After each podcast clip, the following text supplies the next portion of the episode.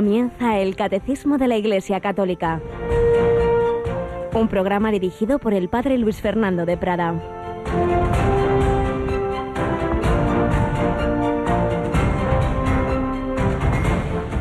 Santa María, Madre de Dios, ruega por nosotros pecadores ahora y en la hora de nuestra muerte. Amén. Alabados sean Jesús, María y José. Muy buenos días, muy querida familia de Radio María. Hoy he querido empezar con esta segunda parte del Ave María por dos razones. Por un lado, porque esa invocación a María, Madre de Dios, se definió como dogma de fe, que María es eso, Madre de Dios, en el concilio de Éfeso, como aquí explicamos hace ya tiempo, año 431, con la grandísima intervención y papel que tuvo en esa definición y en ese concilio San Cirilo de Alejandría, cuya memoria celebramos hoy. San Cirilo de Alejandría, doctor, santo padre y doctor de la Iglesia, un hombre eh, que se forjó en el desierto en la oración y que pues tuvo ese, ese papel importante en ese momento de luchas, de herejías, de las que hablaremos hoy en el, en el catecismo, y, y, cuando pues estaba esa herejía nestoriana que separaba en Jesús como dos personas y decía, bueno, María es madre de, de, de la persona humana, de, de Jesús, pero no de, la persona divina, no de Dios. Se hacían ahí un lío. Pero ¿qué es esto? En Jesús solo hay una persona, la persona divina, y María es madre de esa persona, por tanto es madre de Dios. Ya sabemos que no le ha dado la divinidad, le ha dado la naturaleza humana, pero no se dice que una madre es madre de, del cuerpo del niño, aunque no le haya dado el alma, es madre de, de, Juanito, de, de María, de quien sea, de la persona. María es madre de esa persona, Santa María, Madre de Dios. Pero también es que hoy en nuestra devoción popular tenemos muy presente a la Virgen del Perpetuo Socorro, ese icono oriental con una historia compleja, y según parece, pues pues venía de, de Creta, lo llevó un, un, comerciante a Roma y estuvo durante mucho tiempo en una iglesia de San Mateo, que entonces, estamos hablando del siglo IV, regentaban los, los agustinos o siglo V, mm, y luego después, pues con la invasión de las tropas napoleónicas que tanto daño hicieron en tantos sitios, también en España se cargaron muchas iglesias, pues también saquearon diversas iglesias, entonces se escondió ese icono y al cabo del tiempo reapareció y ya entonces se encargaron de ellos los redentoristas, los hijos de San Alfonso María de Ligorio. Aquí, por ejemplo, en Madrid tenemos ese santuario de la Virgen del Perpetuo Socorro, donde hoy habrá fiesta grande. Pues bien, ese icono, ese icono oriental, como sabemos, nos muestra a, la Virgen María, al niño Jesús en sus brazos, y en un segundo plano dos ángeles, dos arcángeles, Miguel y Gabriel, que le muestran los instrumentos de la pasión, le están mostrando a Jesús, le están enseñando esos sufrimientos futuros. Entonces, al contemplar esa, esa visión, el niño, como hombre mortal, como, como humano que, que es también, esa es persona divina, como decíamos, pero tiene una naturaleza humana, se asusta, se estremece, entonces busca socorro en los brazos de su madre, se aferra con fuerza a la mano de la Virgen María. Así aparece. Incluso esa, esa sandalia como que se le cae, es un signo de, de ese momento de, de, de, susto ante, ante la visión de esos sufrimientos de la pasión. Pues sí, la Virgen María nos cuida en todo momento, los momentos buenos, los malos y hasta la hora de la muerte, Nuestra Señora del Perpetuo Socorro ruega por nosotros pecadores ahora, en el momento actual y en la hora de nuestra muerte, el momento más importante de todos nosotros, un momento del que pende la eternidad, como hablaremos esta noche también en otro programa de un servidor, El hombre de Dios, estamos hablando del purgatorio, del cielo, y esta noche pues, pues daremos un paso más en esa línea que creo que, que nos ayudará también. Pues nos encomendamos a la Virgen María, Nuestra Señora del Perpetuo Socorro, Pedimos la intercesión de su siervo fiel San Cirilo de Alejandría y saludamos también a nuestra Yolanda Gómez. Buenos días, Yoli. Muy buenos días, padre. No estás al mismo nivel que San Cirilo de Alejandría, pero bueno, estamos en camino. Me falta mucho, me falta muchísimo. Yo creo que estoy al comienzo de ese camino. Bueno, bueno, lo importante es saber cuál es el camino, es intentarlo, pedir la gracia y pedir la ayuda de la Virgen María. ¿Te gusta ese icono de Nuestra Señora del Perpetuo Socorro? Sí, sí, es muy bonito. Tiene esa sandalia, ¿verdad?, tan simpática ahí caída Y sobre todo esa, esa imagen, ¿no? Como la Virgen sostiene, sostiene al niño Jesús en sus brazos y nos quiere sostener a todos nosotros. Pues en esa confianza comenzamos este día, este 27 de junio, terminando el mes del corazón de Jesús y bajo la mirada de la Virgen María, Nuestra Señora del Perpetuo Socorro.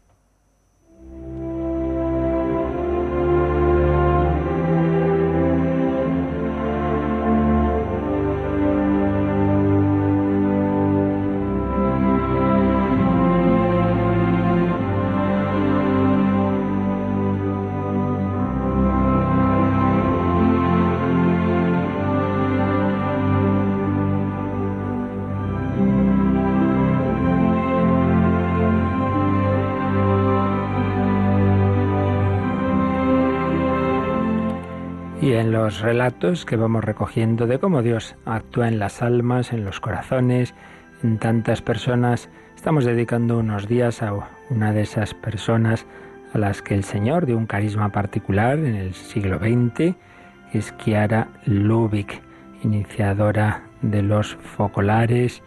Y bueno, estábamos viendo cómo desde niña actuó en su alma, en su corazón, incluso con algunas luces, gracias especialmente eh, místicas, diríamos, bien entendida esta palabra. Nos lo va contando José María Quintas, nos va recogiendo algunos de esos eh, relatos que la propia Kiara escribía en su diario o en cartas a director espiritual o otras personas, como lo que ocurrió en 1943. Kiara estaba estudiando en casa y un día tenía que ir al almacén, a un caserío llamado Madonna Bianca, a un kilómetro y medio de distancia aproximadamente de nuestra casa, escribe. Para tener contenta a mamá fui a hacer el recado y repentinamente, mientras iba de camino, sentí una llamada. Era como si Dios me estuviese diciendo, entrégate a Dios. Fue tan inesperado ese pensamiento que me quedé inmóvil ahí mismo a mitad del camino. Entrégate a Dios. Enseguida escribió a su confesor para expresarle su deseo de consagrarse al Señor y solo una semana después, el 7 de diciembre de 1943, claro, la vigilia de la Inmaculada y en plena Segunda Guerra Mundial, esta joven enseguida respondió a esa llamada. No se hizo esperar. Entrégate a Dios. Pues en efecto, en, en ese día se consagró a Dios de por vida, sin decírselo a nadie, ni siquiera a su familia, solo al director espiritual, claro, en silencio. Solo estaban presentes ella, el sacerdote, el padre Casimiro en la capilla del seminario del convento de los capuchinos. Se desposaba con Dios y se desprendía de todo. Se quería consagrar a Dios en virginidad. Una lágrima le cayó, pero una inmensa felicidad le invadía.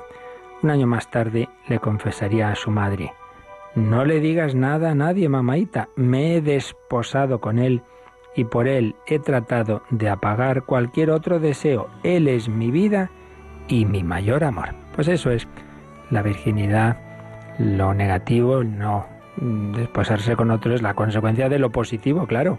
Él es mi vida y mi mayor amor.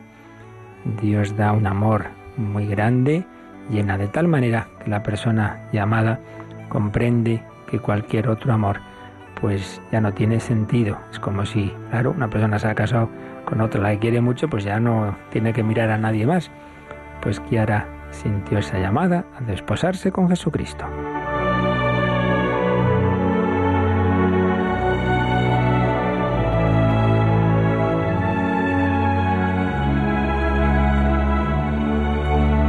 Pero Dios seguía actuando en el alma de esta niña. Y si lo que hemos dicho ocurrió, bueno, de esta joven ya, lo que hemos dicho ocurrió en 1943, el año siguiente, el 24 de enero de 1944, nos cuenta lo siguiente. Íbamos a ver a los pobres y probablemente allí me contagié con una infección en la cara. Estaba llena de llagas y los remedios no frenaban la enfermedad. Hacía frío y estar a la intemperie en esas condiciones podía ser perjudicial. Como mis padres me prohibieron salir, eh, entonces lo que hizo, pues le, le, pidió al padre Casimiro que me trajera la comunión. En un momento dado, el religioso le preguntó a Kiara cuál había sido, según ella, el momento de la pasión en el que Jesús más había sufrido. Ella respondió que siempre había oído decir que el huerto de los olivos, pero el sacerdote respondió, yo creo que fue en la cruz cuando gritó, Dios mío, Dios mío, ¿por qué me has abandonado? Cuando se marchó el sacerdote, Kiara me dijo, escribe este sacerdote, si el dolor más grande de Jesús fue el abandono por parte de su Padre, nosotros lo elegimos como ideal y lo seguimos. Ese nosotros se refiere pues a ese grupo que se estaba formando de chicas que con ella querían vivir una especial consagración a Jesús. Nosotros elegimos como ideal y seguimos a Jesús en ese momento de su vida. Y entonces escribe este sacerdote, desde aquel día, Kiara siempre me habló de Jesús abandonado, de Jesús abandonado.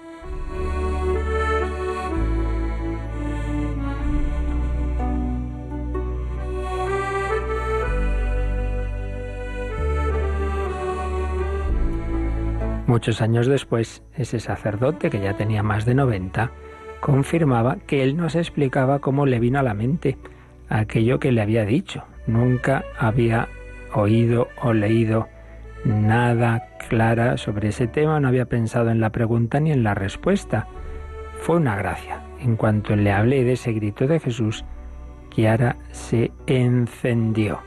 Ese es nuestro camino. Jesús abandonado. El Señor llama, el Señor ilumina de distintas formas a las almas, claro que sí. Él no se guarda esas gracias. Si fuéramos fieles, si nos abriéramos a la gracia de Dios, pues también nosotros experimentaríamos esas palabras del Señor de una manera más sencilla, discreta o a veces también de esta manera como más llamativa. A todos nos llama a la santidad, a todos nos llama a la intimidad con Él.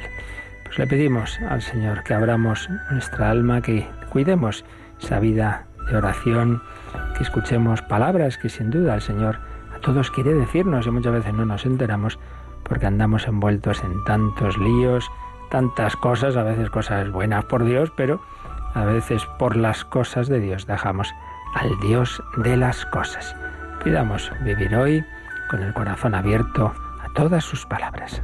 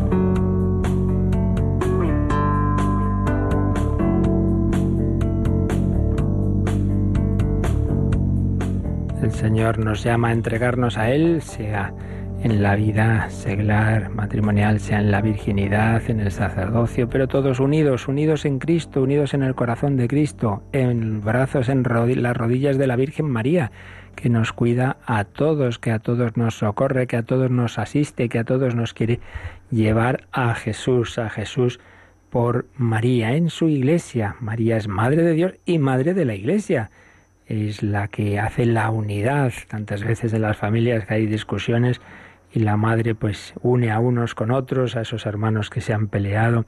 También la Virgen María nos quiere unir a todos. Estamos tratando de esa nota, de, ese, de esa propiedad esencial de la Iglesia, que es la unidad, porque la Iglesia es una santa católica y apostólica. Una, porque Cristo ha fundado una única Iglesia, unicidad de la Iglesia. Y veíamos ayer en el número 816 que esa única iglesia que Cristo fundó permanece, subsiste hay una continuidad histórica en la Iglesia Católica gobernada por el sucesor de Pedro y por los obispos en comunión con él.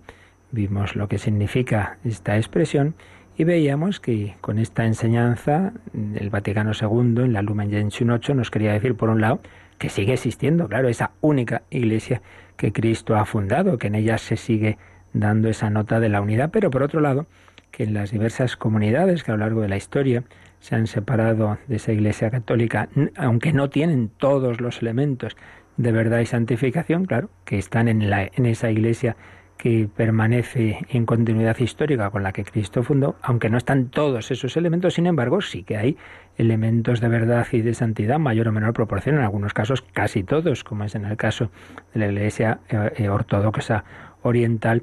Y entonces, claro, en esas comunidades, pues hay muchas personas que con esos elementos se pueden santificar, ser salvados y santificados por nuestro Señor, que no digamos, menosprecia ningún medio, tampoco siquiera en aquellos otros que, que, ni siquiera han conocido el cristianismo y ni siquiera están bautizados, pero bueno, Dios también actuará por otros caminos extraordinarios.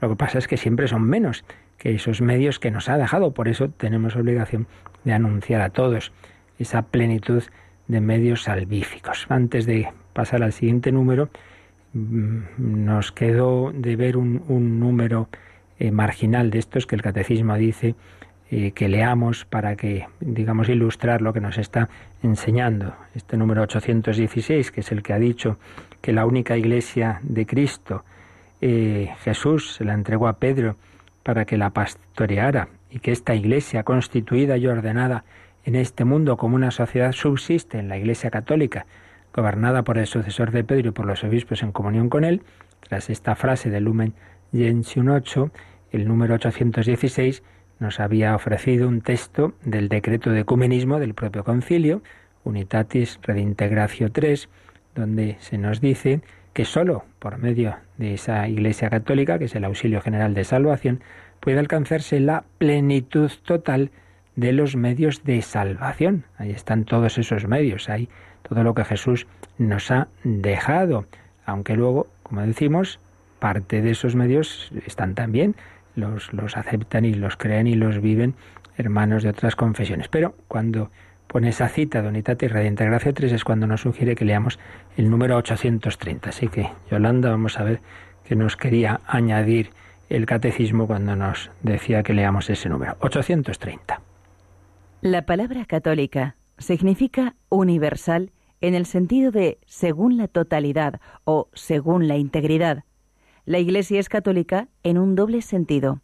Es católica porque Cristo está presente en ella. Allí donde está Cristo Jesús está la Iglesia católica. En ella subsiste la plenitud del cuerpo de Cristo unido a su cabeza, lo que implica que ella recibe de Él la plenitud de los medios de salvación que Él ha querido. Confesión de fe recta y completa, vida sacramental íntegra, y ministerio ordenado en la sucesión apostólica.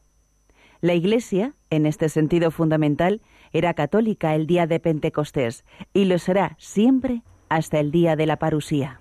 Como vemos, este número 830 eh, que nos ha sugerido antes el catecismo cuando nos está explicando la nota de la unidad, nos dice, bueno, pues mirad lo que vamos a ver después cuando veamos la nota de catolicidad, porque tiene que ver con esto. ¿Por qué? Porque nos ha dicho este número 830 que la Iglesia es católica al menos en un doble sentido. El primer sentido es, dado que católico significa universal, pues el primer sentido es porque en, la, en esta Iglesia católica permanecen todos, la universalidad, el conjunto de los elementos de verdad y salvación, la plenitud de los medios de salvación.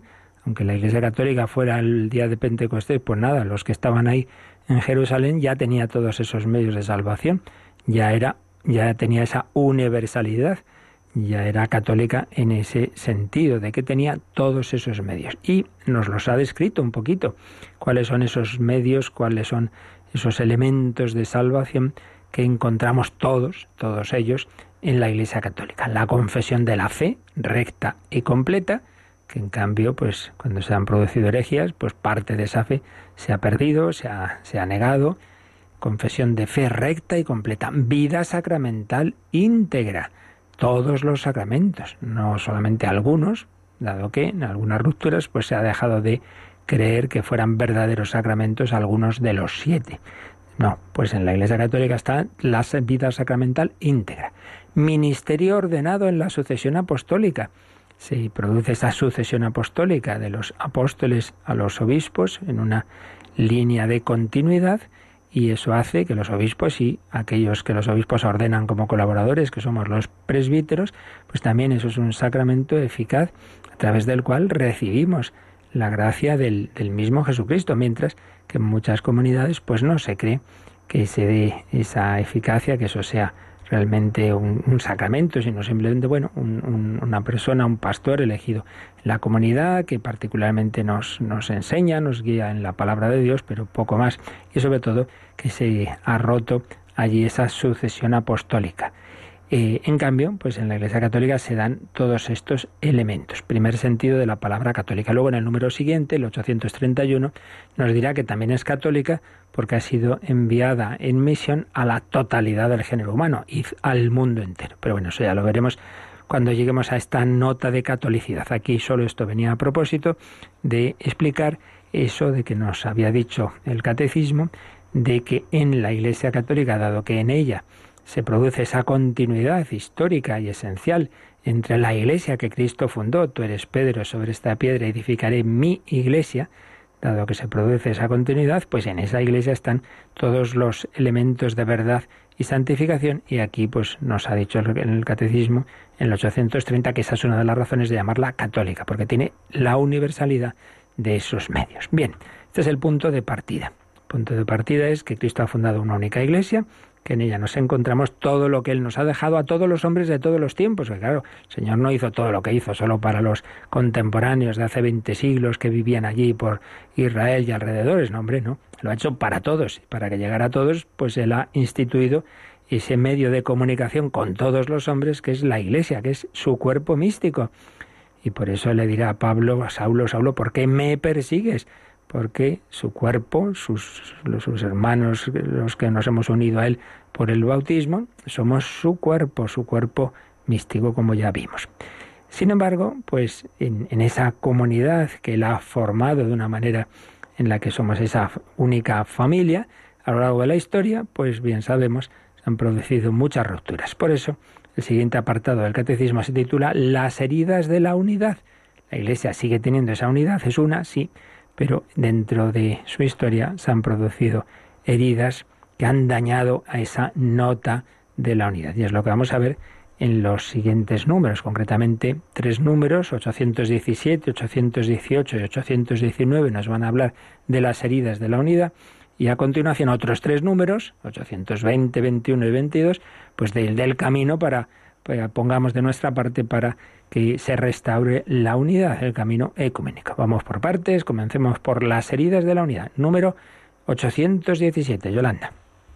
De hecho, en esta una y única Iglesia de Dios aparecieron ya desde los primeros tiempos algunas escisiones que el apóstol reprueba severamente como condenables, y en siglos posteriores surgieron disensiones más amplias y comunidades no pequeñas se separaron de la comunión plena con la Iglesia católica, y a veces no sin culpa de los hombres de ambas partes. Tales rupturas que lesionan la unidad del cuerpo de Cristo, se distingue la herejía, la apostasía y el cisma, no se producen sin el pecado de los hombres. Y termina este número con una cita de Orígenes, de aquel eh, gran teólogo de, la, de la iglesia de, de Alejandría de los primeros siglos de la iglesia. Donde hay pecados, allí hay desunión, cismas, herejías, discusiones. Pero donde hay virtud, allí hay unión, de donde resultaba que todos los creyentes tenían un solo corazón y una sola alma. Bien, pues así comienza este número del catecismo a explicarnos qué, es lo que pasa, qué es lo que ha pasado y lo que pasa tantas veces con la unidad y su ruptura. Y para que lo entendamos, vamos a ponernos en un nivel como mucho más sencillo. Pensad en, a lo mejor en vuestra parroquia o si estáis en algún movimiento, en algún grupo apostólico. Pues cuántas veces ocurre que aunque todos tenemos la misma fe, todos estamos a una y luego, sin embargo, esas tonterías de que si yo, que si tú, que si claro, que si el sacerdote prefería a este, al otro, no sé qué.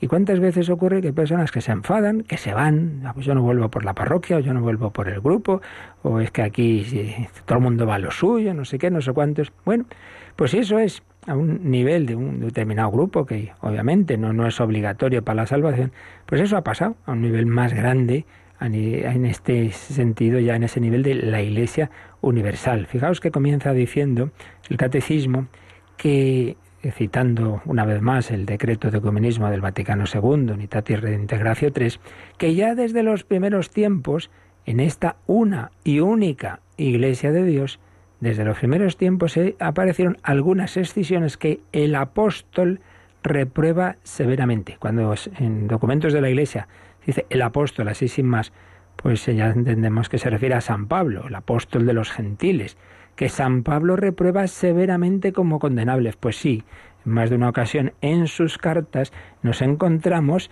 pues que se enfada y dice, pero bueno, ¿pero qué es esto? pero que ya estáis peleando. Pero ¿qué es eso de que yo soy de Pablo, yo soy de Apolo, yo soy de Cristo? Pero es que está Cristo dividido. Pero es que ha muerto Pablo por vosotros. Pero, pero ¿de qué estáis hablando? Y es que son estas cosas que han pasado siempre. Por eso a veces a veces eh, mitificamos esa primera eh, comunidad cristiana, que sí tiene ese, esa descripción que aquí también ha recogido el catecismo de cuando se dice que la primera comunidad de Jerusalén tenía un solo corazón y una, y una sola alma. Bueno, sí, sí, pero también empezaron pronto, empezaron pronto a dividirse. Y de hecho, si recordáis, también en los Hechos de los Apóstoles ya nos habla de una discusión, de que empezaron a decir algunos que si los que eh, que los perdón, que, que, no se atendía suficientemente a las viudas de los que venían de una comunidad que de la otra, ya, ya empezaron los líos. Que aquí se atiende más a unos que a otros, que es lo que da lugar a la institución de los de los diáconos, ¿no? O sea que esto ha pasado siempre. Y concretamente en la primera carta de San Pablo a los Corintios, pues si cogemos el nada, al empezar, casi al principio, el capítulo 1, pues, pues también habla de esto. Os exhorto, hermanos, por el nombre de nuestro Señor Jesucristo, a que estéis de acuerdo todos. Es decir, a que no haya entre vosotros escisiones, sino que estéis bien concertados, con las mismas ideas, con los mismos pareceres. Pues he sido informado, a propósito de vosotros, hermanos míos, por los de Cloe, de que hay contiendas entre vosotros. Quiero decir esto, que cada uno de vosotros dice, yo soy de Pablo, y yo de Apolo, y yo de Cefas pues yo de Cristo, dice San Pablo. ¿Está dividido Cristo? ¿Acaso fue Pablo crucificado en beneficio vuestro?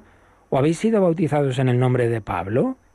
Doy gracias a Dios de no haber bautizado a ninguno de vosotros sino es a Crispo y a Gallo, para que nadie diga que fuisteis bautizados en mi nombre. Bauticé también a la familia de Estefanas. Fuera de eso, no sé si bauticé a algún otro. Que Cristo no me envió a bautizar, sino a evangelizar y no con elocuencia, para que no quede ineficaz la cruz de Cristo. Entonces ya se pone a hablar del lenguaje de la cruz. Pero bueno, a lo que ahora vamos es que Pablo dice que es eso, que, que, si yo soy de Pablo, yo de Cefas, hombre, somos todos de Jesucristo. Bueno, entonces con esto quiere decirnos el, catecismo que lamentablemente eso es algo que llevamos dentro, porque somos cada uno muy cada uno y cada uno con sus cada unadas. Y, esto que pasa a nivel humano, en tantas cosas, y nos peleamos por el fútbol, y nos peleamos por tantas tonterías, pues por desgracia a veces nos peleamos de cosas mucho más gordas, como es la fe, como es la vida cristiana. Y tantas veces ocurre, como digo, que en los grupos, en las parroquias, a veces se producen ese tipo de peleas absurdas, que indican demasiado protagonismo. Y que a veces sí sí estoy para servir a Dios sí sí pero pero pero yo yo yo yo yo verdad y claro ahora el párroco le dice a otro que lea y me sienta mal porque llevo aquí yo toda la vida y que cantan no sé quién y aquí nosotros llevamos cantando también no sé cuántos años. En fin, que estas cosas están en nuestra naturaleza humana herida. Por tanto, en primer lugar, pues seamos conscientes de que eso es parte de, de nuestro pecado, y, que entonces no tiene que extrañarnos que lo que nos pasa a ese nivel pequeño haya podido pasar a un nivel más grande. Se lo seguimos explicando enseguida, pero vamos a pedir precisamente con una canción de, de Jen Rosso, uno de los grupos musicales de, de los focolares de los que estamos hablando, que tienen esa vocación de fomentar la unidad. Vamos a recordar cómo el Señor nos abre los brazos a todos y cómo la Iglesia nos los abre para que vivamos unidos, como la Virgen María nos abre sus brazos y nos quiere unir a todos sus hijos, como tus brazos, una canción que muchos recordaremos los que tuvimos la suerte de estar en la Jornada Mundial de la Juventud de Santiago Compostela, en el Monte del Gozo, cuando entraba San Juan Pablo II, se oía esta bella canción.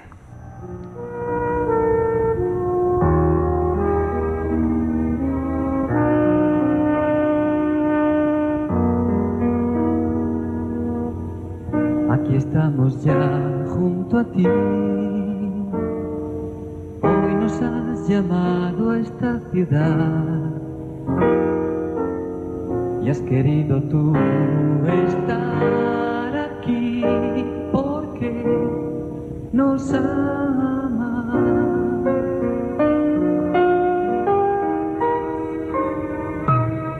La esperanza que tú nos das dentro de nosotros fuego es. Nos ayudará a incendiar y a dar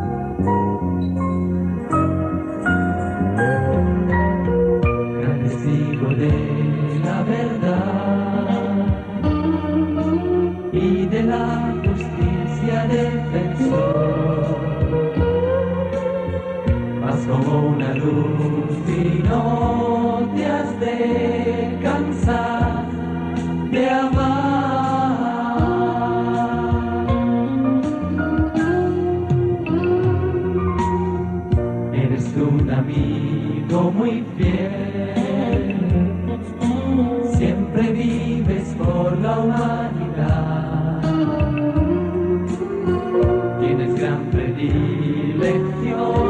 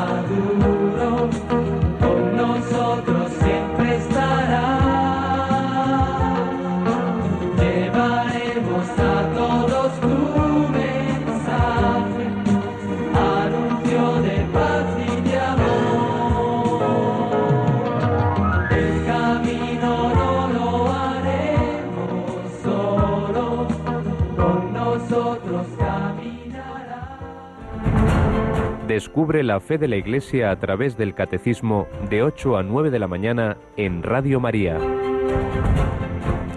El camino no lo haremos solos, estamos llamados a vivir la fe en unidad. Pero decíamos que nuestro pecado, nuestra soberbia, nuestro protagonismo, pues tantas veces produce rupturas. Entonces, eso que vemos, que pasa en las comunidades, que pasa en las parroquias, que pasa en los grupos, en los movimientos, etcétera, pues ha pasado lamentable también, lamentablemente también en ese nivel de Iglesia Universal. Por eso nos decía este número 817, citando al Vaticano II, que ya desde los primeros tiempos se produjeron algunas escisiones y en siglos posteriores disensiones más amplias y comunidades no pequeñas se separaron de la comunión plena con la Iglesia católica. Y a veces no sin culpa de los hombres de ambas partes. Y a continuación nos describe qué tipos de rupturas, de heridas de la unidad, de pecados que lesionan la unidad del cuerpo de Cristo se pueden dar. Y dice que hay tres. La herejía, la apostasía y el cisma. Y para que veamos lo que significa cada una de estas, pues nos sugiere que el catecismo que veamos el número 2089, porque allí se nos va a hablar de los pecados contra la virtud teologal de la fe. Entonces, Yolanda, vamos a dar un salto, nos vamos a esa tercera parte del catecismo, la parte de la moral, y vemos cuáles son esos posibles pecados contra la virtud de la fe de que nos habla el número 2089.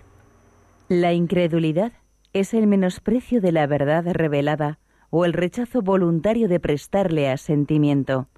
Se llama herejía la negación pertinaz, después de recibido el bautismo, de una verdad que ha de creerse con fe divina y católica, o la duda pertinaz sobre la misma. Apostasía es el rechazo total de la fe cristiana. Cisma, el rechazo de la sujeción al sumo pontífice o de la comunión con los miembros de la Iglesia a él sometidos. Así pues, aquí el catecismo, en esa parte, como digo, moral, donde nos va a hablar de los pecados contra las diversas virtudes, nos ha mencionado cuatro posibles pecados. En primer lugar, el rechazo sin más a creer. Hay que, claro, aquí habría que explicar con calma, ahora no es momento porque esto viene, digamos, de una manera colateral. Eh, en nuestro mundo cuesta creer que pueda ser pecado el, el pensar o no, o no pensar, el creer o no creer algo, y es que se nos olvida algo. Estamos hablando de cuando una persona ha recibido la suficiente luz interior de Dios nuestro Señor y exterior de, exposición de la fe. Eh, y sin embargo, a pesar de, lo que ha visto, eh, rechaza creer. No simplemente es un tema de que uno tenga unas ideas o tenga otras, es en el fondo falta de confianza. Pongo un ejemplo. Tenemos un amigo, una persona, bueno, empezando por nuestros padres, que siempre nos han dicho la verdad, que siempre nos han ayudado, que no tenemos ningún motivo para dudar de ellos, y un momento dado nos dicen algo que, que nos sorprende, que no, que, que, digamos no nunca habíamos pensado o lo que sea, ah, pues no me lo creo, no me lo creo, me estás mintiendo. Hombre, eso es, eso es una ofensa a una persona que nunca te ha dado motivos para dudar de su sinceridad, de su bondad, que lo que te dice tiene su sentido, que no es ninguna persona ligera que va contando por ahí tonterías, que un día, porque lo que te dice eh, no es lo que tú suponías o imaginabas, le digas que no lo crees, no es simplemente una disensión de opiniones, es decir, no me fío de ti. Entonces, claro, pensad en todos esos diálogos que aparecen en los evangelios, particularmente lo, ve más a fondo, como en tantas otras ocasiones, el Evangelio de San Juan, el cuarto, cuando Jesús ha hecho milagros grandísimos y sin embargo, hay quien no cree. Por ejemplo, cuando cura al ciego de nacimiento, capítulo 9 de San Juan, y este ciego, pues claro, pues cree en él, cree en Jesucristo. Y en cambio, aquellos otros que están discutiendo con Jesús, no. Entonces Jesús dice, para esto he venido al mundo, para un juicio, para que los que no ven crean y, y, vean, y en cambio los que se creen que ven, no vean. Entonces eh, eh, nos hace ver que realmente no es simplemente una cuestión de ser listo o no listo, no, no ese es el tema, sino que el corazón se cierra ante la verdad cuando no interesa la verdad, cuando esos hombres no querían aceptar a Jesucristo, no les interesaba.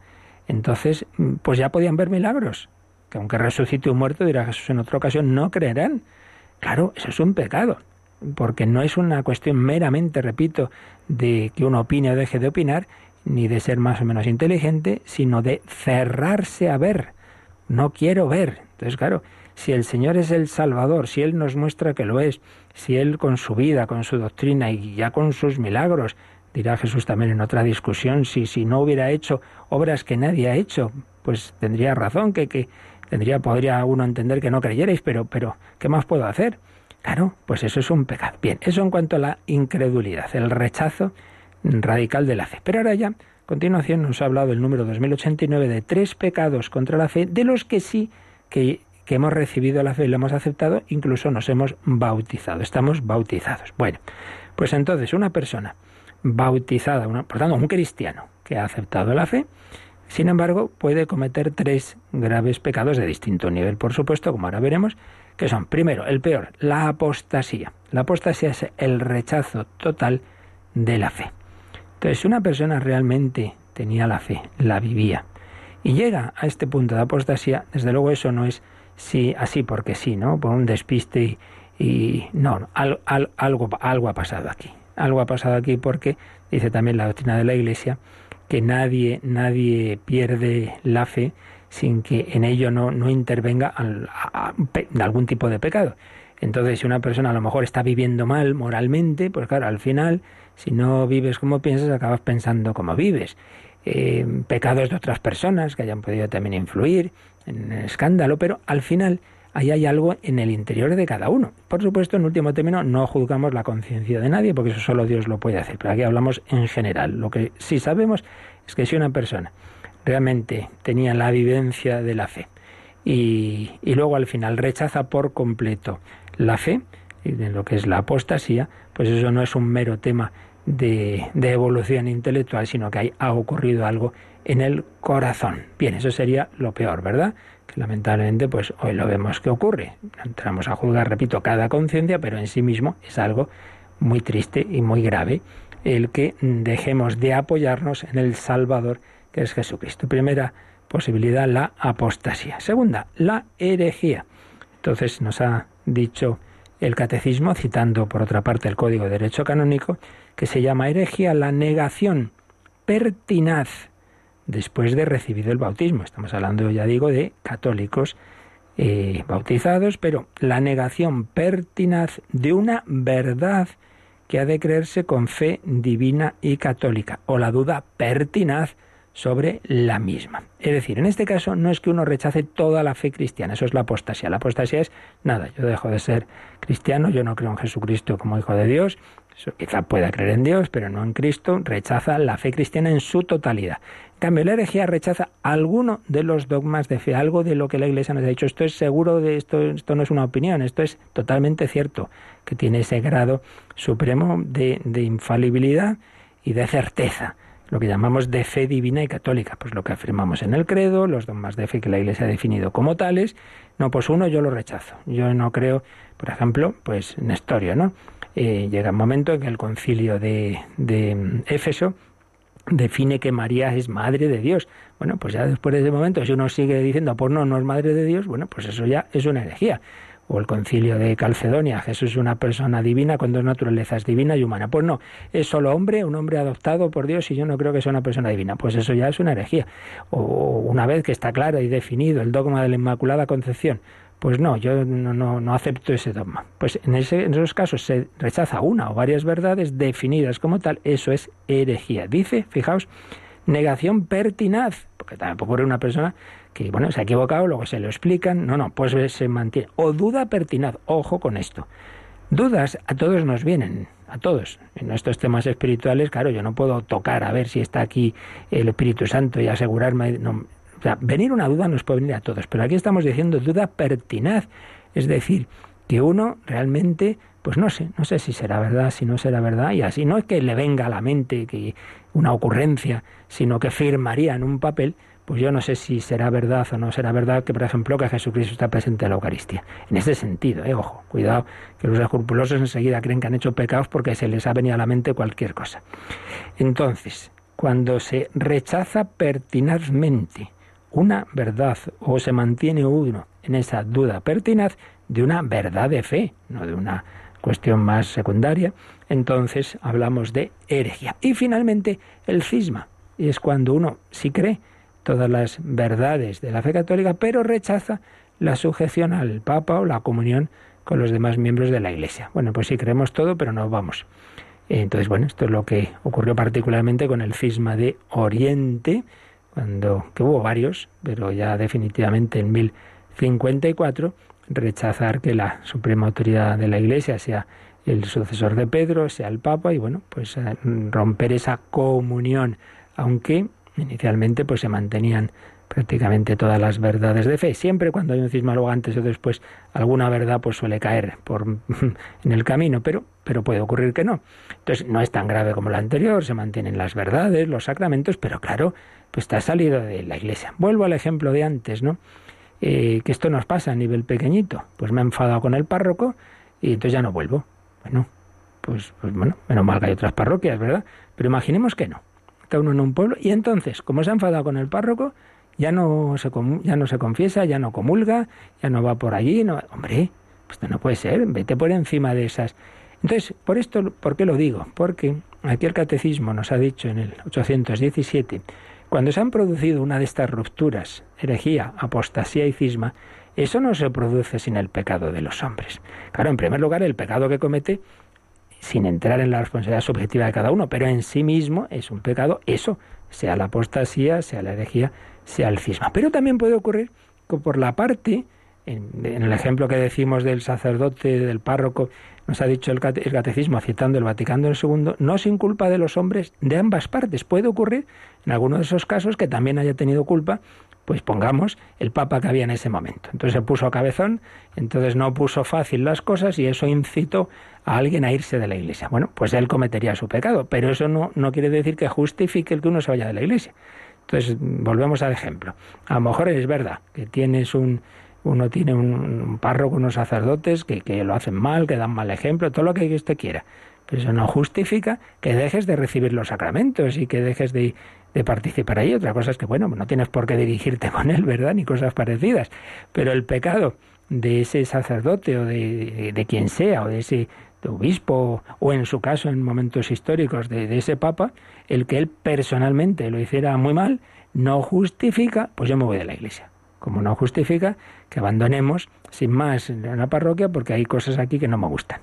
Bueno, pues eso que lo podemos ver un poquito a ese nivel pequeño y que bueno, pues ahí tampoco es tan grave porque siempre podrás encontrar otro sitio, ¿no? Donde vivir la fe. Pero claro, cuando ya hablamos de Iglesia Universal, pues por mucho que haya habido eh, sus meteduras de pata, en algunos casos por ambos lados, pues sí, porque claro, Lutero se encontró que se hacían cosas mal con las indulgencias. Bueno, pues, pues arreglémoslas, que es lo que hicieron todos los santos de la época, como San Ignacio de Loyola, Santa Teresa, y mucho antes los inicios que se habían dado siglos antes ya incluso con Santa Catalina de Siena, los Jerónimos, pues un poco la reforma interna de la Iglesia. La respuesta no es irnos de la Iglesia, ni mucho menos. Pero aunque hubiera habido y hubiera pecados en la parte de la jerarquía de la Iglesia, puede darse, pero eso no justifica esa, ese gran daño, esa gran herida, que es la ruptura de la comunión de la Iglesia, la ruptura de la unidad. Bueno, esto es para explicar más, pero quedémonos hoy con estas ideas. Primero, que siempre, lamentablemente, se ha dado y se dan, pues que los hombres somos como somos, pues esas posibilidades de, de romper la unidad, que eso de por sí viene de nuestros pecados que podemos cometer todos, pero claro que pueden llegar a ese nivel tan grande y tan triste de estos tres pecados que hemos dicho, el peor la apostasía, rechazo total de la fe cristiana, segundo la herejía, rechazar una verdad de fe, una o varias verdades de fe, y tercero el cisma, romper la comunión, que eso en sí mismo, es, es el hacer eso en sí mismo, objetivamente hablando, son pecados, pecados graves, que puede haber cometido pecado también la parte digamos, de, de la jerarquía de la Iglesia a nivel de comportamiento, mejor o peor, pero que eso no justifica esas rupturas y que en, en cualquier caso, pues estamos llamados a vivir, a vivir en, la unidad por encima y, y, a vivir nuestra fe y en la comunión por encima, repito, de esas disensiones humanas que siempre tendremos. Y como una comunidad religiosa, pues por muy unidos que estén, pues pues siempre hay sus cositas, porque esto no es el cielo, y ni una familia, pues por muy unidad que esté, lo mismo, esto no es, no es el cielo todavía. Pero hay que cuidar mucho esa unidad.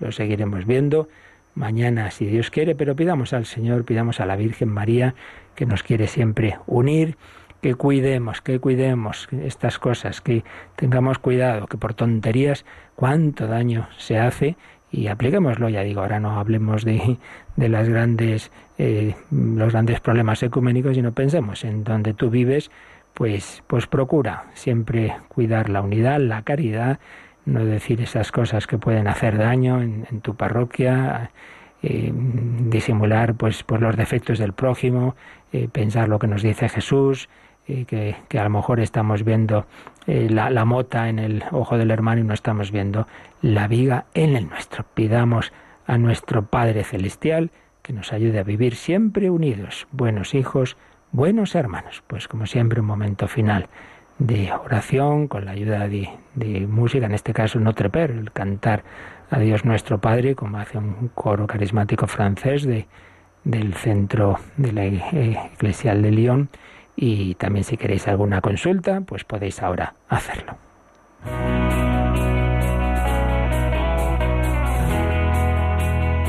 Participa en el programa con tus preguntas y dudas.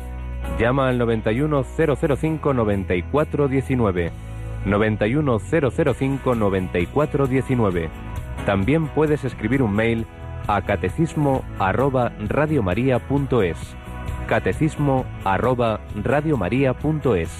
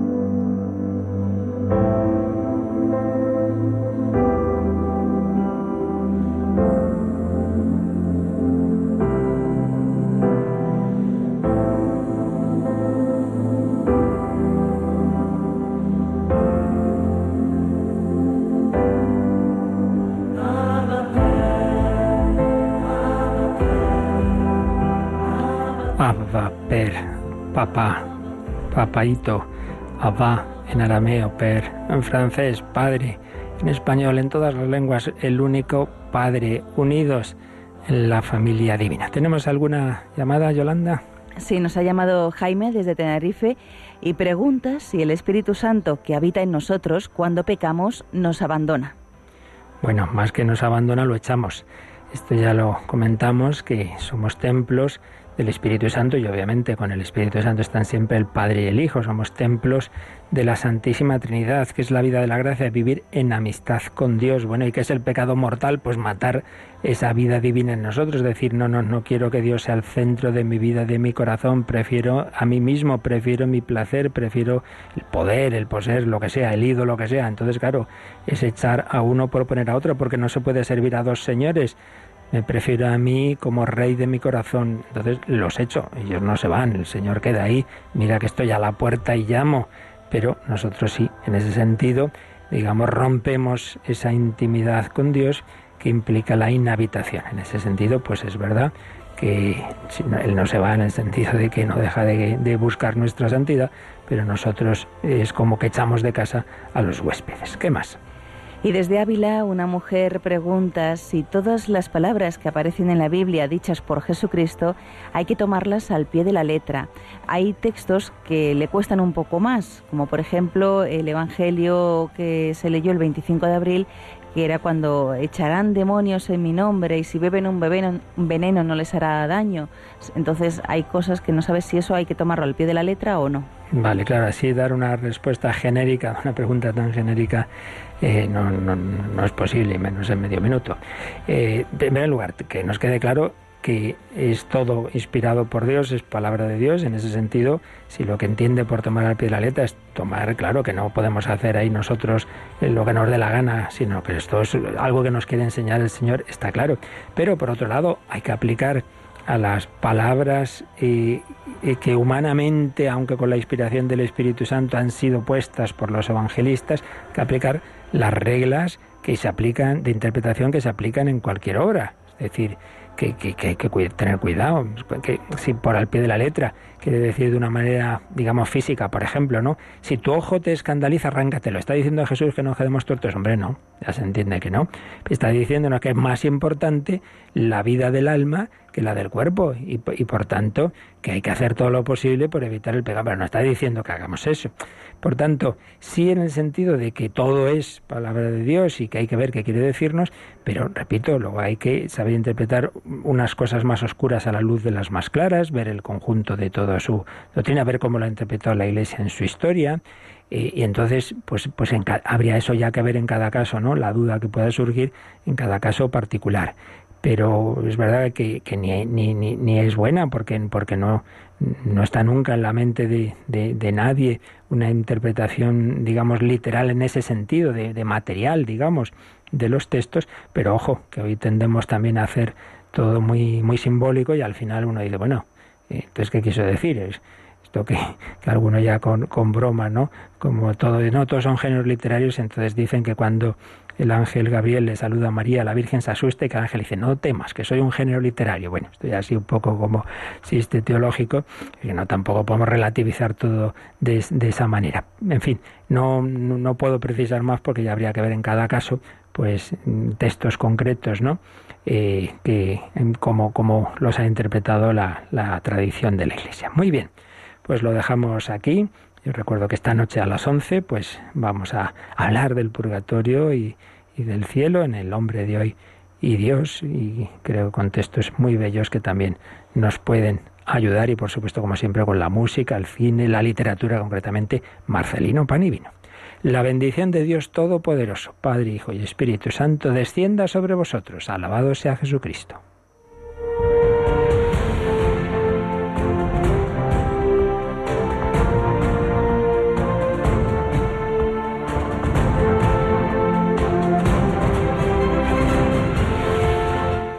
Han escuchado en Radio María el Catecismo de la Iglesia Católica,